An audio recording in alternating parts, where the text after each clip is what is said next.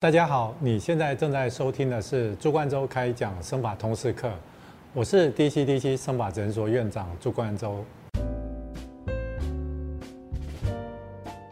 那我们今天来讲头发的迷思第五集，题目是落发都是永久性的吗？我的同事提出了这个主题来给我的话，我这里在想说，回答这个主题的话，它很像是。考试的申论题，所以我自己有大概去找了一些答案，然后我想说要怎么来解释这个问题，让大家能够比较清楚。那首先第一个就是说，我们讲的落发问题，基本上把落发把它分成两大种类，一个是我们叫 scarring alopecia，就是疤痕性的落发；那另外一种是叫 non-scarring alopecia，就是非疤痕性的落发。疤痕性的落发的话。哦，举凡就是说哦，你不管是哦外伤啦，或者说有一些皮肤的免疫啊发炎反应，然后导致这个毛囊永久性的伤害。那永久性的伤害之后，取而代之的是。疤痕组织，那这种我们叫做疤痕性的落发。当然，毛囊它是永久性的伤害，它这个掉落的头发它就不会再长出来。好，那如果说是非疤痕性的落发，待会我们会解释。疤痕性的落发的话，当然除了说外伤以外，其实还有很多是一些免疫的发炎反应。但其实这些疾病的话，它其实有时候是不知不觉。好，那甚至也有些一开始的话，你可能局部的皮肤会痒、灼热啊，会刺痛，开始一个地方逐渐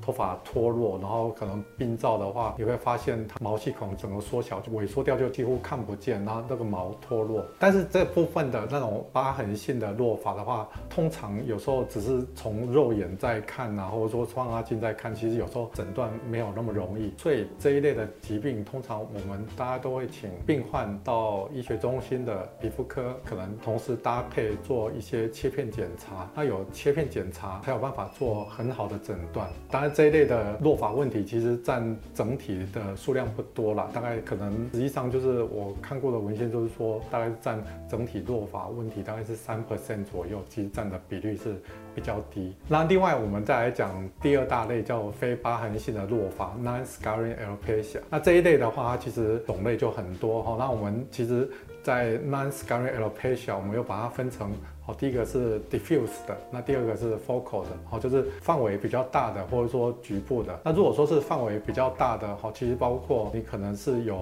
雄性秃，哦，这个也是范围比较大的。然后像有一种就叫宇宙秃啦，或拳头秃，哦，就整个圆秃，但是它影响的面积是很大，是整个头都掉的那种，叫拳头秃的这种，好，也是属于比较范围比较大的 non-scarring alopecia。那其他的话哦，包括有一些休止期落发，或者是说生长期落发。雄性秃，大家大家看过我们这么多的影片，应该大家对它已经有略知一二，大概会有一个基本的了解。圆秃啦，好，或者说整个头秃啦，好，其实大家这个是属于一种自体免疫的疾病。那你的白血球就是不知道什么原因去攻击这个毛囊。但通常这种问题的话，有时候跟病人有时候情绪啦、紧张、压力、个人的体质啦，哦，甚至有些病人有一些甲状腺的问题啦，哦等等，它都有相关。那第三种的话，休止期落发。那休止期落发，大家想着说啊，原本头发的生长期可能大概长达三年的时间，然后三年之后它会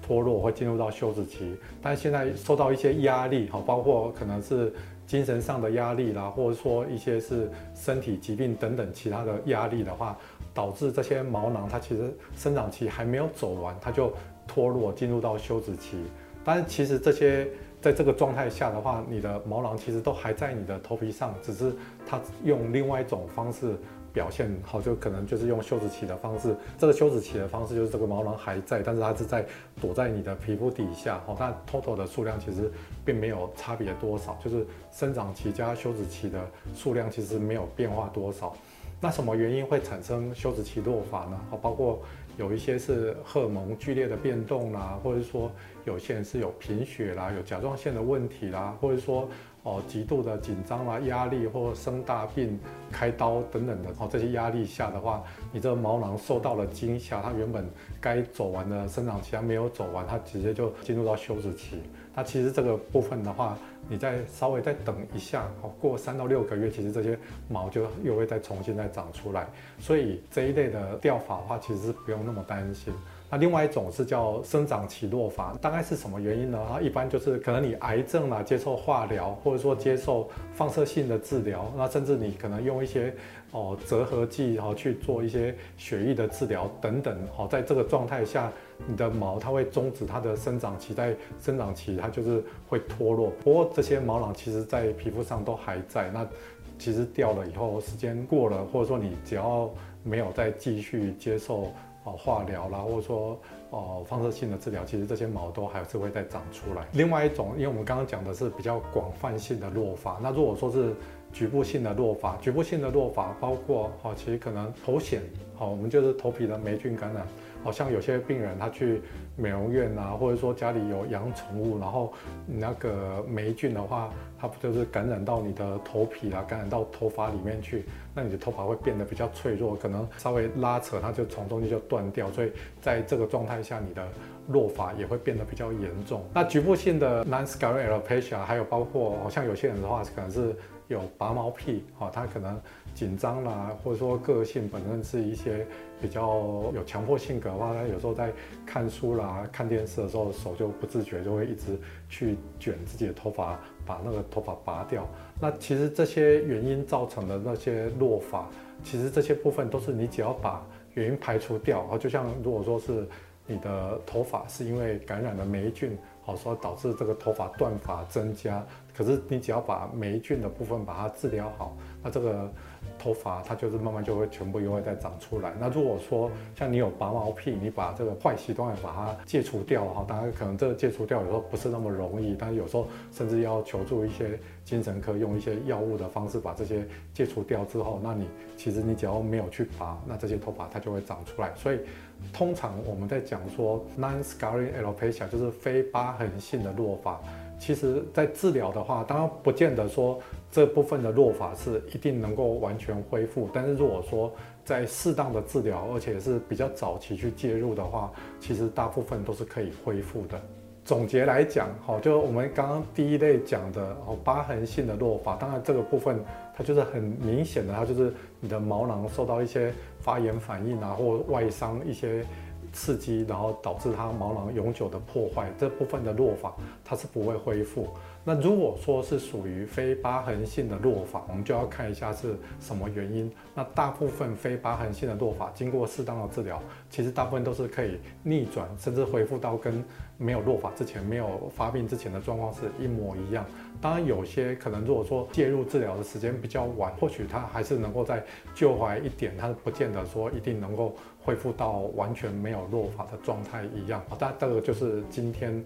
这个问题的解答，就是说落法问题是不是都是永久性的？当然你要看它的种类。那如果说大家有落发的问题，因为你看我刚刚的解释，就是一个重点，早期介入一定很重要。那你如果说是疤痕性的落发，当然，你不要等到这个发炎反应很严重，然后把很多毛囊都破坏掉，然后都没办法恢复。你如果说在初期哦有一点点症状，然后如果说我们借由头皮的切片检查，然后确定它可能是什么样子的原因，然后早期介入治疗的话。其实有时候你不要范围那么大，当然你头发掉的那没办法恢复的范围也不会太大，至少视觉上不会跟原本差太多。那我们今天哦这一集的头发迷失就到这边。那我们目前已经拍了第五集的关于头发的迷失。那我发现大家对头发迷失的这个主题，大家回想很好，很多病人有时候会在我们的影片下面留言啊，那当然我们就会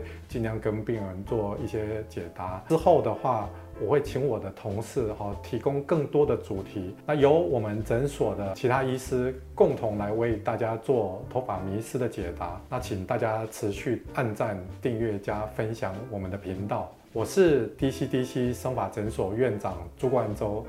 你想有法，我有办法。